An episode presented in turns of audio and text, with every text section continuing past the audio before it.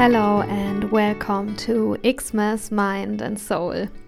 Oh my god, so many days we have done this together already. Today is the 22nd of December, so we're pretty damn close to pleasure, to presence, and um, yeah, it's a, a, really good match because today uh, Gertrud is sharing something with us and Gertrud, I would describe her as definitely an expert of health. Health has always been her job in one or another way. And when I interviewed her, and she told me more about Maeve, her um, yeah, her new business, her app, her project, she really made me aware of the fact that having um, a pleasurable sexual and sensual experiences in our life is an important part of health and well being.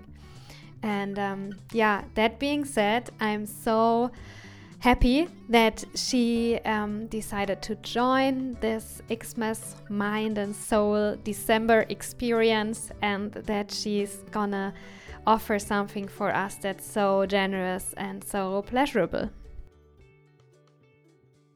Hello, I am Gertrude, and I am very passionate about all things health. And that does go beyond what we usually consider when we think about health. So, not just nutrition and movement, maybe a bit of mindfulness or meditation or like a focus on a healthy sleep, but I also like to bring importance to focus on healthy sensual and sexual expression sometimes I feel that lots of us push that to the last priority. Anyway, what I want to share, share with you today is one of the things that I have to remind myself often of.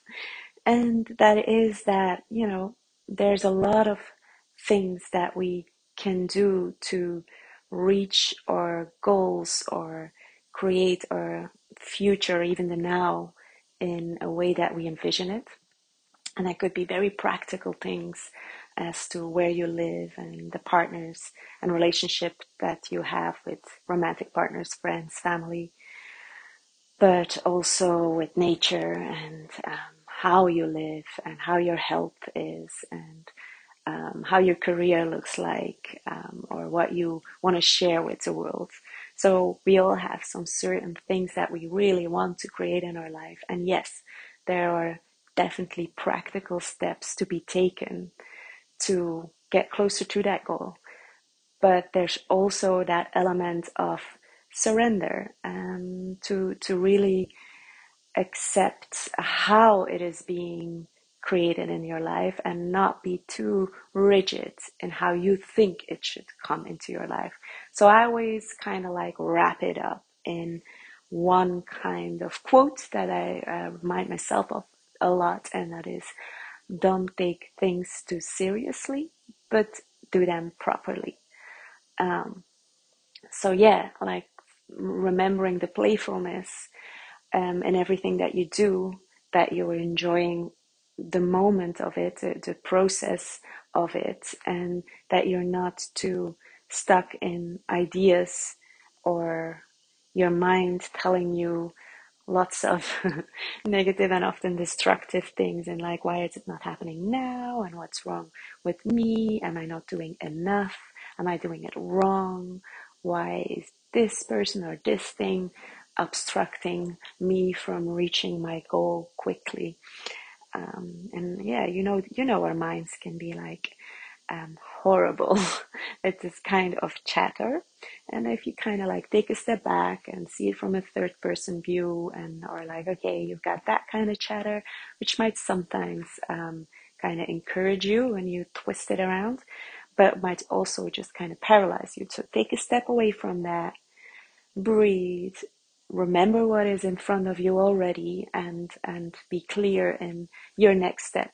The, the next step is enough to focus on and then you'll have to be a bit more flexible um, towards the steps that come behind afterwards and and and what has been yeah laid in front of you on your path. Like sometimes it's just little things or you meet a new person or you get a new skill or a new idea and then everything can just go a little bit smoother. So let me repeat this one more time for you. Don't take things too seriously. So get that playfulness. Remember it uh, but do them properly um, because you also don't want you know to to miss the chance when they are being presented to you Okay, this is a long explanation of something very simple, and you might have already have read or heard about that in different shapes or forms, but it's never a bad thing to be reminded of this once in a while. At least that's how I experience it.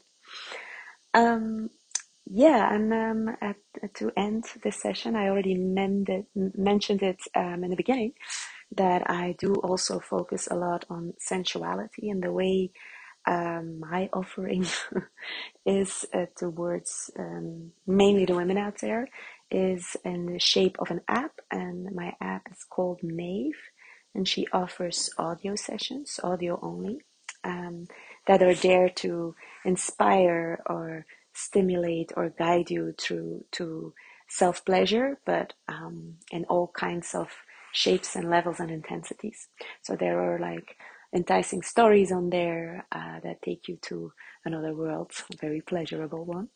Or there are guided sessions on there um, where you're being guided to a certain mood, but also literally being guided on how to touch yourself, your beautiful body.